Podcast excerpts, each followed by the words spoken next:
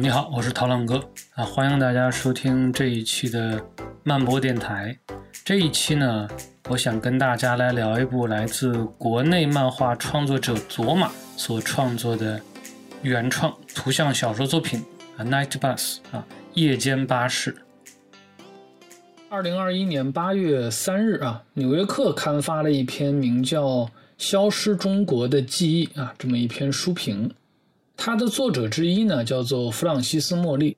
他本人呢是《纽约客》一个非常资深的编辑，已经为《纽约客》工作了将近差不多二十年左右。这个弗朗西斯·莫利呢，他还有一个更为广为人知的身份，就是美国著名的地下漫画杂志《Roar》啊这本杂志的两名创办者之一。那么这本特立独行的漫画杂志，虽然说在十一年的时间里面只发行了十一册，但是它对美国的地下漫画、另类漫画，甚至说我们非常熟悉的图像小说的发展，都起到了非常重要的影响。而且呢，颇为值得一提的是，若他的另外一位创办者，就是茉莉的丈夫啊，大名鼎鼎的 Art Spiegelman，传奇漫画《鼠族》的创作者。也是有史以来第一位站上普利策颁奖台的地下漫画家。这篇书评所评论的作品就是来自中国漫画家佐马的《夜间巴士》啊。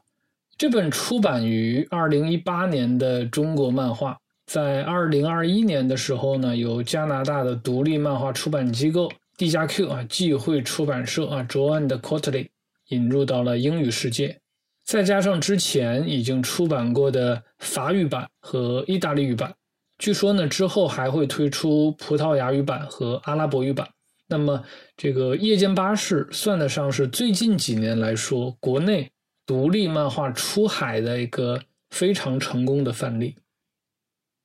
纽约客他所刊发的这篇评论呢，算是整个英语世界里面比较早的一篇。那么随后像出版人周刊啊。《纽约时报》啊，这些主流的出版评论网站以及一些独立的书评博客也是纷纷跟进，他们对这本书都给出了一个相当不错的评价，像是什么如梦似幻呢、难以置信呢、身临其境啊等等等等。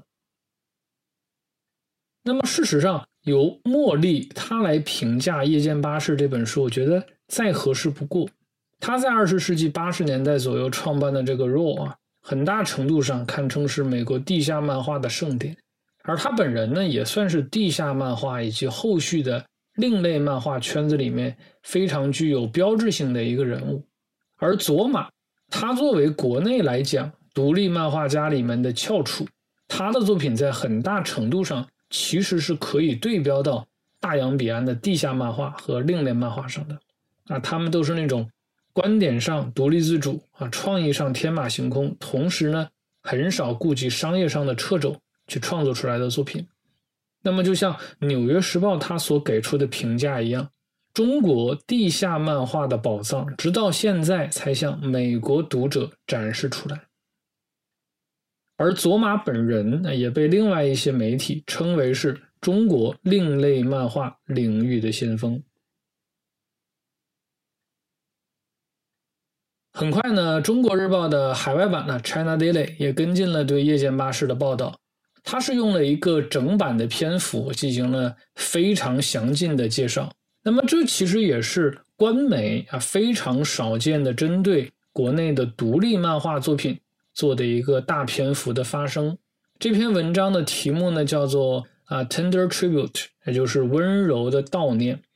那么，这个题目其实指向了夜间巴士。这本书里面一条非常关键的情感线，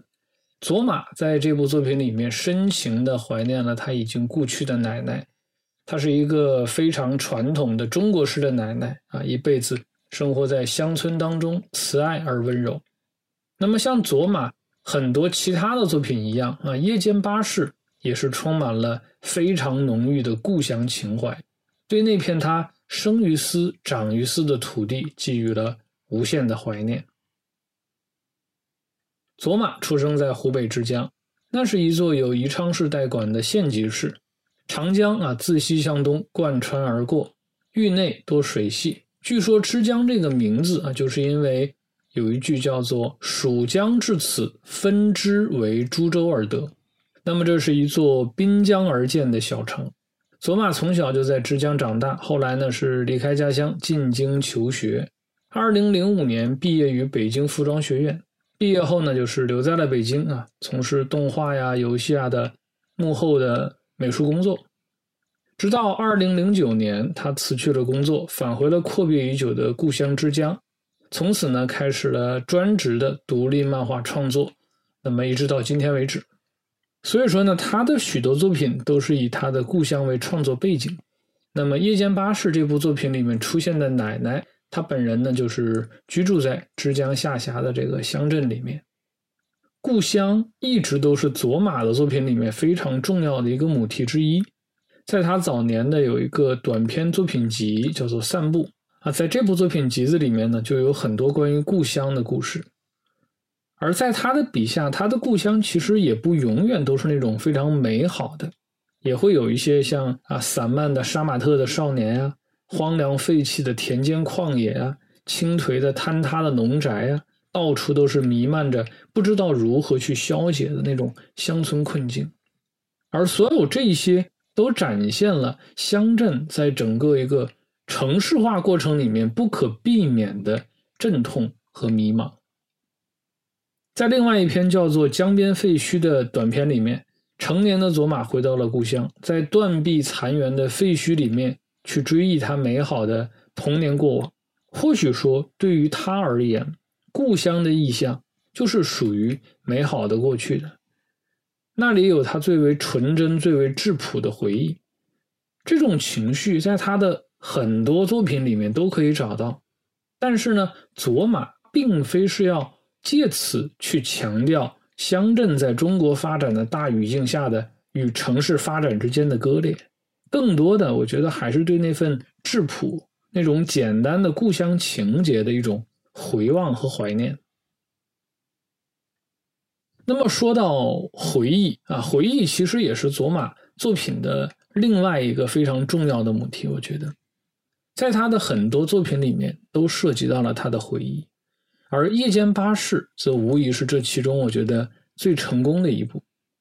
在《夜间巴士》的故事里面，在大城市里面打拼的主人公我啊，遇见了创作上的瓶颈啊，返回故乡暂时躲避。回到故乡的他呢，见到了阔别已久的奶奶。奶奶这个时候呢，年事已高，记忆力严重的衰退，以至于分不出主人公和他弟弟两个人的身份。主人公呢由此触景生情，于是呢开始追忆起过往的点点滴滴，尤其是关于他的奶奶和弟弟的往事。而与此同时呢，病入膏肓的奶奶似乎呢也踏上了另外一段旅途。就像《中国日报》在他的书评文章里面所提到的，《夜间巴士》就是佐马对奶奶的一种温柔的哀悼。她成了一个戴着圆眼镜的年轻姑娘，搭乘着夜间巴士，在城镇中不停地穿越到各种离奇的场景中去。其实，她的整个故事就好像是一场漫长的告别。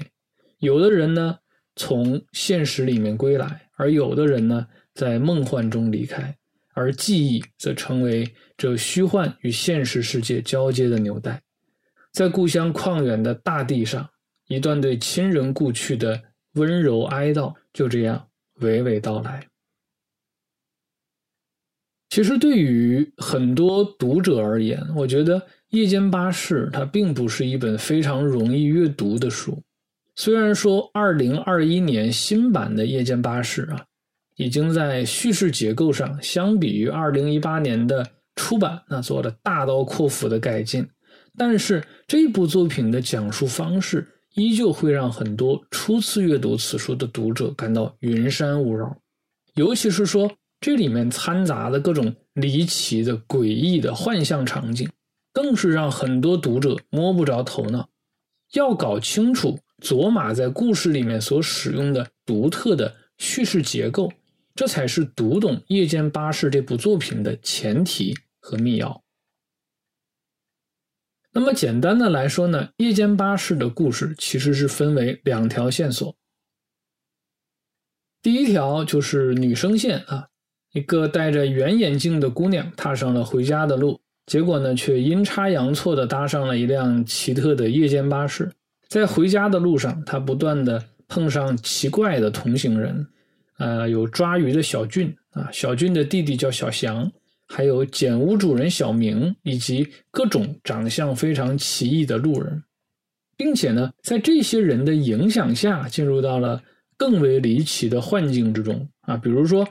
会看到鱼苗们的这个毕业典礼啊，来到一个主打 UFO 观光的奇特小镇，还会有摆满石头迷阵的神秘森林，以及背起一座村庄的房屋进行大迁徙的巨虫。连他自己都不知道这趟旅程会把他带向何方，他能做的只是乘坐着这辆夜间巴士。驶向未知的终点。第二条线呢，则是男生线啊，在大城市里面创作漫画的小俊回到了故乡。他的家里面呢，有了一些新的变化，比如说长大的弟弟小翔占据了他从前的屋子，奶奶呢患上了老年痴呆症，记忆力严重衰退。然后他昔日的同学们也都各奔东西，有了各自的生活，而小俊自己却不知道下一步究竟该如何去走。是坚持自己的创作梦想呢，还是说向现实妥协，回到这座小城？而在他与家人相伴的时候，尤其是在跟他的奶奶相处的过程中，他回想起了好多过往的往事。那么，一直到他奶奶去世，他才找到自己想要的答案。那么，这就是夜间巴士的两条故事线。但是事实上呢，这两条线索。它在故事里面并不是泾渭分明、并行推进的啊，相反呢，这两条线索在故事里面是交织在一起的，他们是共同推进的。那么这也是造成我们早先提到的所谓的理解困难的根源所在。佐马在这个作品里面并没有在两条故事线索的讲述之间设置非常明确的界限，故事节奏的转换非常之快。而故事讲述的主体也是频繁的更换，那么这就让那些习惯于传统的线性叙事的读者一时之间会感到非常难以适应。那么除此之外，相较于第二条男生线的那种现实主义的叙事风格，第一条故事线则表现出非常怪诞的一种魔幻主义的风格。而当两条故事线齐头并进的时候，世界观也在现实与虚幻之间频繁的变动，那么这同样会给这部作品的初读者造成不小的麻烦。在故事的开头呢，这个眼镜女生的登场啊，倒是没有什么特殊之处。她来到了一个类似于火车站的地方啊，去寻找自己要搭乘的列车。周围的布景与我们现实所见并无二致。只见那里面呢，火车道交叉纵横，旁边是茂密的丛林，在两旁呢是架起的连廊，在上面有一个三角的顶棚，把整个场景包裹为一个半封闭的空间。虽然说这个场景看起来有一些异样，但是大体上还是说得过去的。再然后呢，这个女生搭乘电梯，随后的场景就开始发生异化。逐渐脱离我们所熟悉的那种现实的场景。只见他搭乘的电梯呢，并非是那种上下运行的，而是沿着轨道三 D 运行的，可以横着走，可以竖着走，可以往四面八方去运行，就仿佛是进入了一个通向不同世界维度的内部空间一样。那么最后，这个电梯竟然说停到了一个小河的拱桥上。那么故事进展到这个地方，就彻底的完成了场景的去现实化，向读者昭示出这部作品的魔幻的叙事底色。所以说呢，在故事的开篇，佐马就用这种非常离奇的手法，完成了整个故事奇幻基调的一个铺垫。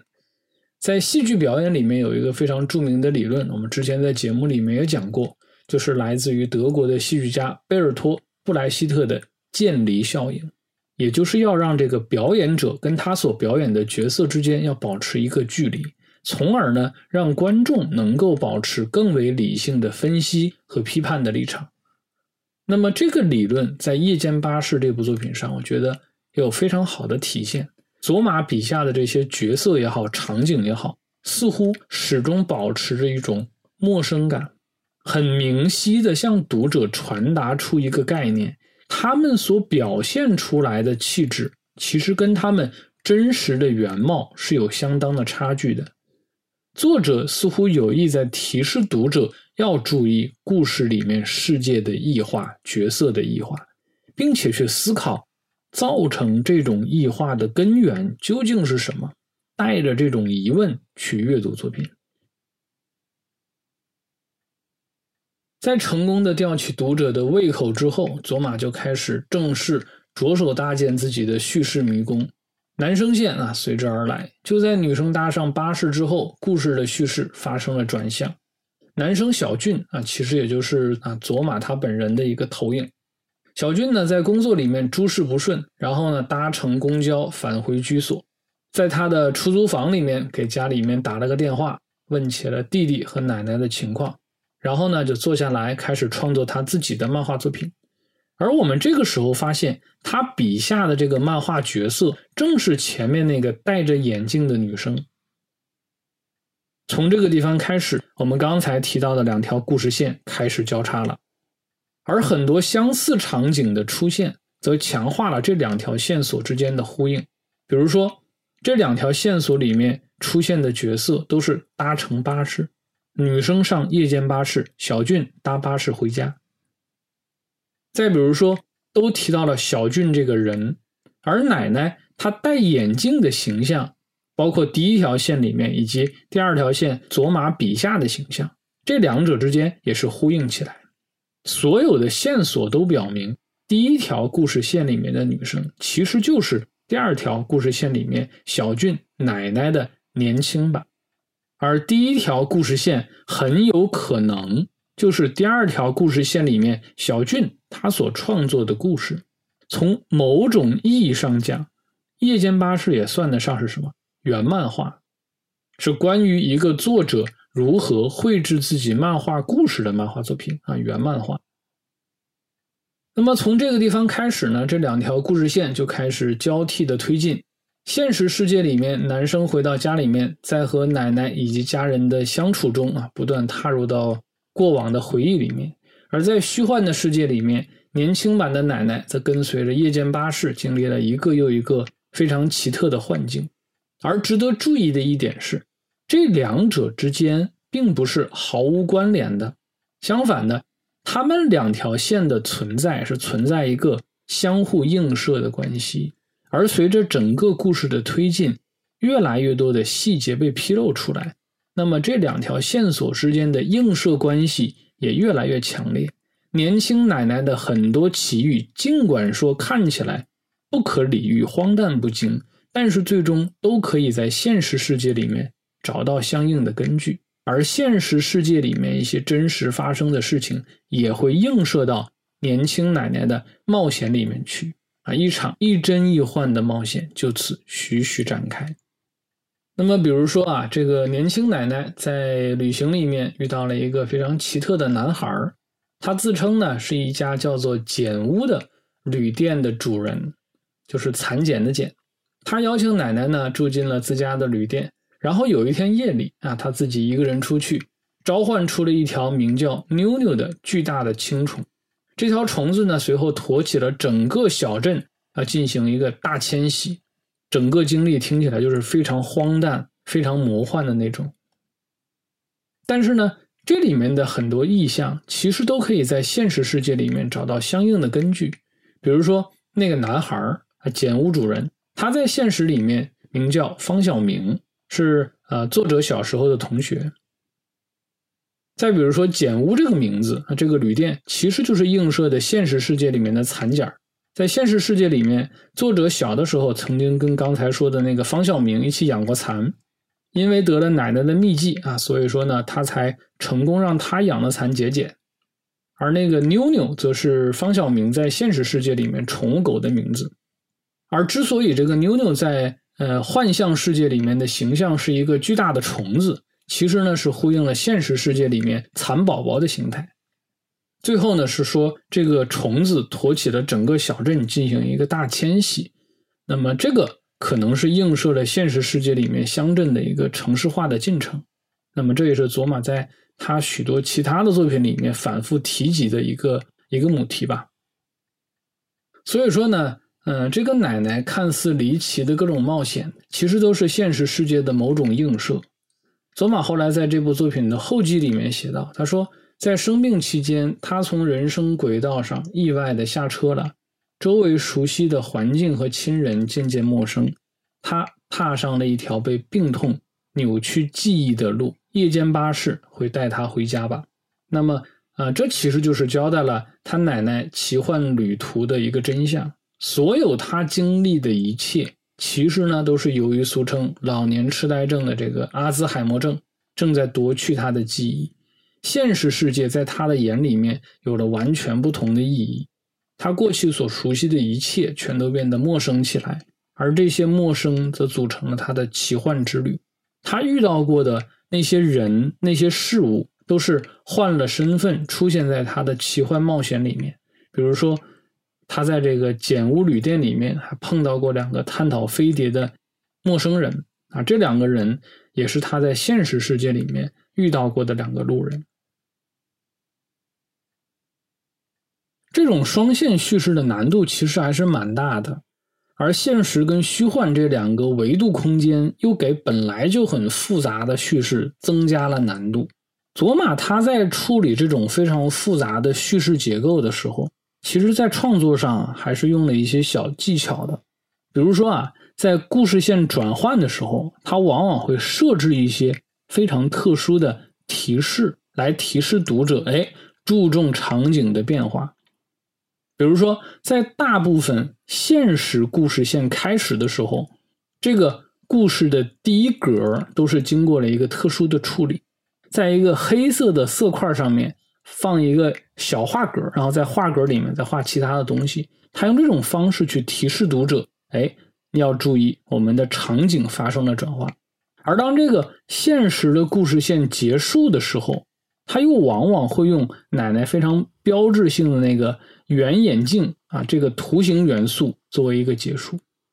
而有的时候这个双圆结构的元素又会跟一些像车灯啊、残甲啊，都是一种圆形的一个图形嘛，去形成一个呼应啊，也算是他在创作上的一个小巧思。但是这种规则啊，它并不是说绝对的，并不是说在每一个转场里面都有。呃，我推测啊，它背后的原因可能是因为什么呢？因为这个设计啊是在二零二一年的新版的时候才添加进去的，那么在一些二零一八年旧版相对已经比较完善的章节啊段落里面，那么就没有做相应的一个修改啊，所以说有的地方有，但是也不是说所有都有。在故事的最后呢，这个现实中的奶奶也去世了，嗯，而在另外一个维度里面，就是那个梦幻般的维度里面，这个年轻的奶奶呢。就是继续搭乘着她的这个夜间巴士，车上那些象征着记忆的乘客啊，都已经离开了。那么这其实就是暗指奶奶因为这个疾病已经忘却了绝大多数的人和事。我不知道大家还记不记得我们之前在节目里面介绍过的那个西班牙帕克罗卡他所创作的《皱纹》那部作品，故事里面的男主人公啊，也是因为阿兹海默症忘掉了所有的东西。那个封面就是画的这个。这个男主人公坐在一辆列车上嘛，其实概念是差不多的，它都是代表着一种记忆的消逝。那么在《夜间巴士》这个作品里面，在故事的最后啊，年轻版的奶奶孤零零的一个人坐在这个巴士里面，然后喃喃自语：“他说，结束了吗？只剩下我一个人了吗？小翔、小俊，我不会忘记你们的，放心吧。”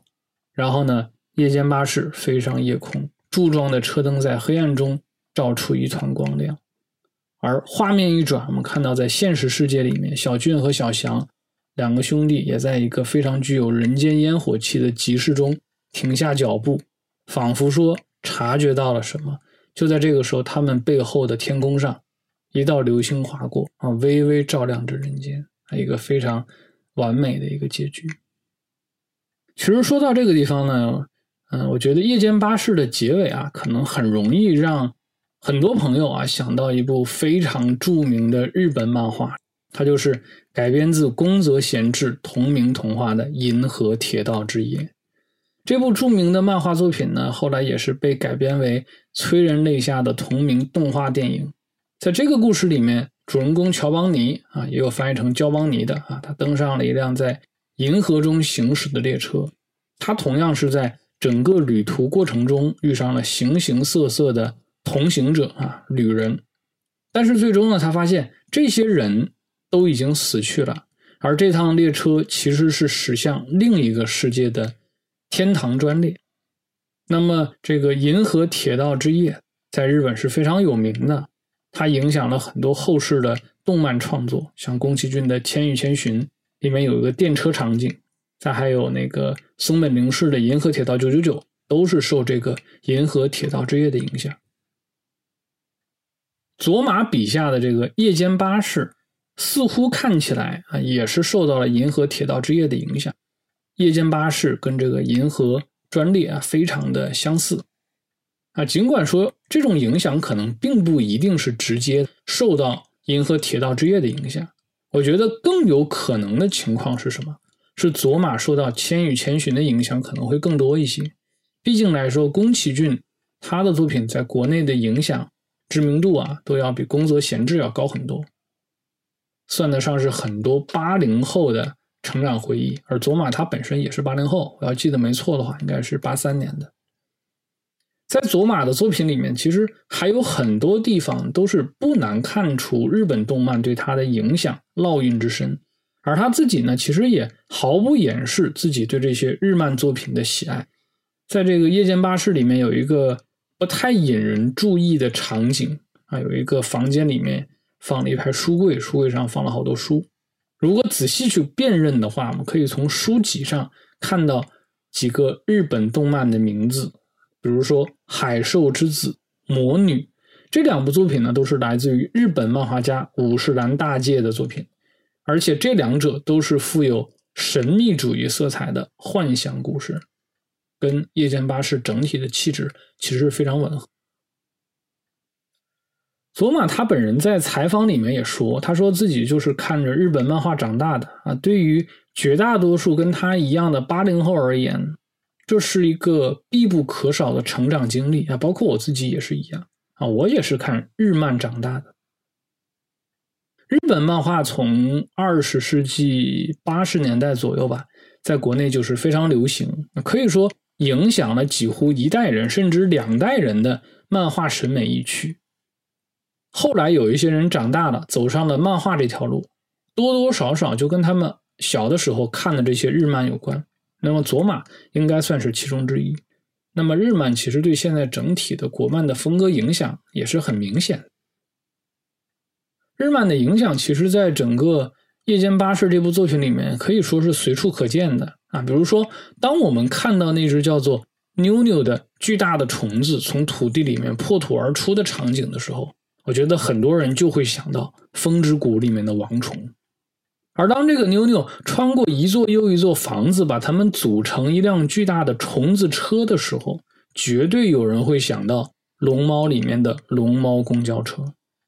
更别提这部作品里面到处都有的那个葱绿幽深的森林，简直就是《幽灵公主》里面密林的复刻。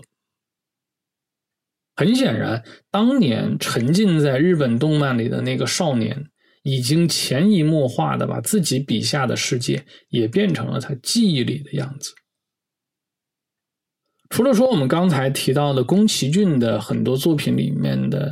奇思妙想啊，对佐马的作品产生了影响之外呢，另外一位对佐马产生重要影响的日本漫画家，应该就是折枝一春。在中国日报的那篇报道里面，佐马就是毫不掩饰啊，对这个。日本异色漫画家 Garo 系殿堂大师的崇拜之情。他说：“一春的漫画贴近生活，那里有泥泞的乡间小路，有平凡甚至丑陋的角色，以及那些斑驳的墙壁。在他的世界里面，所有的一切看起来都亲近而安宁。佐马所提到的这些，我们同样可以在《夜间巴士》里面找到，满目荒芜的乡村景致，怪异甚至说长相恐怖的角色。但是，所有的这一些并没有传达出一种恐怖或者是凄苦，相反的，他们是用一种近乎平和的温柔，传达出一种非常绵软的气质。折枝玉春在国内的流行，其实也就是最近几年的事情吧。那么事实上呢，这位对日本漫画发展起到重大影响作用的漫画大师，除了说在二十世纪六十年代爆红过一阵儿之外，在过去的很长一段时间里面，即便是在日本本国，他的人气都是不高的。直到说进入了新世纪之后，他的作用才被重新的发掘出来，尤其呢是在。欧洲漫画市场，折枝一春名声大噪，啊，甚至获得了这个安古兰奖的垂青。而在日本本国呢，也算是拿回了他应有的尊重。而在国内这边，折枝一春，他最开始最开始的时候，是在一个非常非常小的独立漫画圈子里面流行起来的，大部分作品都是由民间爱好者为爱发电汉化出来。那么如今呢，也是在国内积累了比较不错的人气。就像佐马所说的，折枝一春的作品非常的有特色，那往往轻而易举的就可以抓住读者的内心，甚至让他们的内心发出这样的发问：啊，原来漫画还可以这样画吗？折枝一春的作品，其实我们如果简单的给它归下类啊，就是分成两种，一种呢是以记录自己平时生活为主的私漫画。另外一种呢，则是近乎梦呓一般的那种梦境漫画。前者的名篇，比如说啊，《一男的青春》；后者的名篇就是非常著名的《螺旋式》。那么很显然，这两类作品都是深刻的影响了佐马的创作。对于前者，佐马的很多作品都是以自己的真实经历作为蓝本去创作，有非常深的自传的色彩在里面。而对于后者，佐马。也是创作了一些看似非常怪异的梦幻般的作品，但是呢，在他怪诞的这个外衣之下呢，往往又包含着他一些比较深刻的思考和感悟啊，这跟折枝一春作品呢也是非常的像。而对于《夜间巴士》这部作品而言呢，我觉得啊，可以被视为是这两种风格的一个集大成之作。一方面呢，既有非常浓厚的个人生活经历。另外一方面呢，又有突破想象的怪诞和猎奇啊，确实有一些不同寻常漫画的况味。这里面还有一个小彩蛋啊，故事里面提到了一个叫做简屋的旅店。我个人怀疑啊，这个彩蛋呢，可能也跟折枝一春有关系。折枝一春他有一个儿子叫做折枝正助，他身患一种叫做简居症的比较奇特的精神类的病症。啊，其实也就是日本那边所常说的简居组。这个折直正助呢，从二十五岁开始就不再走出家门，不再与人沟通，他切断了自己与外界的一切联系。因此呢，一春也是必须待在他的身边去照料他。而这个简屋旅店这个设定，其实呢是在呃二零二一年的新版里面才加入的，在二零一八年的初版里面是没有的。我们不知道是不是佐马的有意为之。严格来说呢，其实《夜间巴士》的出版，我们刚才一直在提的二零一八年的版，它其实是止耕堂出的；二零二一年这一版呢是新经典出的。新版是在出版的基础上做了较大篇幅的修改而来，两者在整体体量上大致相当，故事的精神内核呢也是保持了一致，大体的情节呢也基本相同。但是呢，在整体的故事的叙述方式上，其实是做了非常巨大的调整，以至于完全可以把这两视成完全不同的两个作品。相比于二零二一年的新版，二零一八年的这个旧版的《夜间巴士》，它其实在理解难度上还要更高。在这个版本里面呢，佐马。他在故事推进的过程中，他其实没有给出任何的小提示。在新版里面，其实是有各种提示的，但是在老版里面完全没有。而交代故事谜底的所谓的第二条故事线，他也是一直保留到了整个故事的结尾才揭露。那么这就使得读者需要在没有任何提示线索的情况下，完全靠自己去探索前面的所有的叙事迷宫，跟随年轻女生的脚步，依次去经历各种光怪陆离的离奇场景，直到最后才恍然大悟：哦，她的真实身份是年轻版的奶奶。当然说了，这种深藏不露的叙事手法，就像是一把双刃剑，有好的一面，也有坏的一面。好的一面是什么？它可以把这种戏剧冲突做到最大化，最大限度的加强谜底揭露的时候给读者所带来的那种震撼感、醍醐灌顶的感觉。坏的一方面也很明显，前面非常冗长的这个解密的过程，恐怕呢。会劝退不少读者，因为看不懂啊，所以说呢，很多人可能就把这个书束之高阁。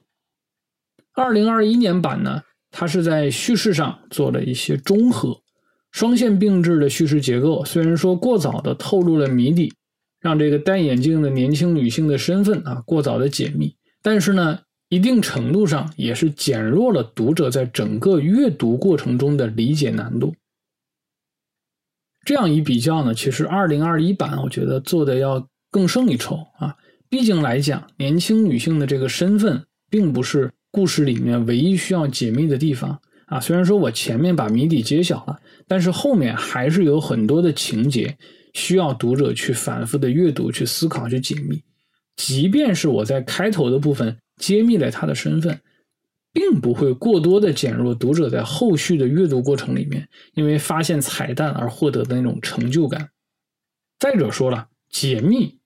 它本身也不是《夜间巴士》这部作品的一个核心诉求，对吧？及早的知晓奶奶的身份，从另外一方面讲，更容易去理解创作者他对于奶奶的一种哀悼之情。就比如说，故事里面有这样一个情节啊。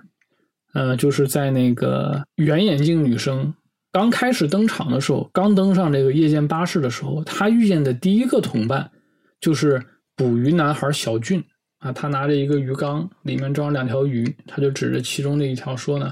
说这是小俊啊。”其实呢，我也分不清哪个是小俊，怕他丢了，只好都带回家。哎，我的奶奶可以分得清。这个地方呢，其实就是用。小俊和小祥兄弟两个人的名字啊，给两条小鱼起了名字。但是呢，在后续的故事里面，在这个现实的故事线里面，作者不止一次的提到，他的奶奶其实由于记忆力衰退，在现实生活里面已经分不清兄弟二人谁是谁了。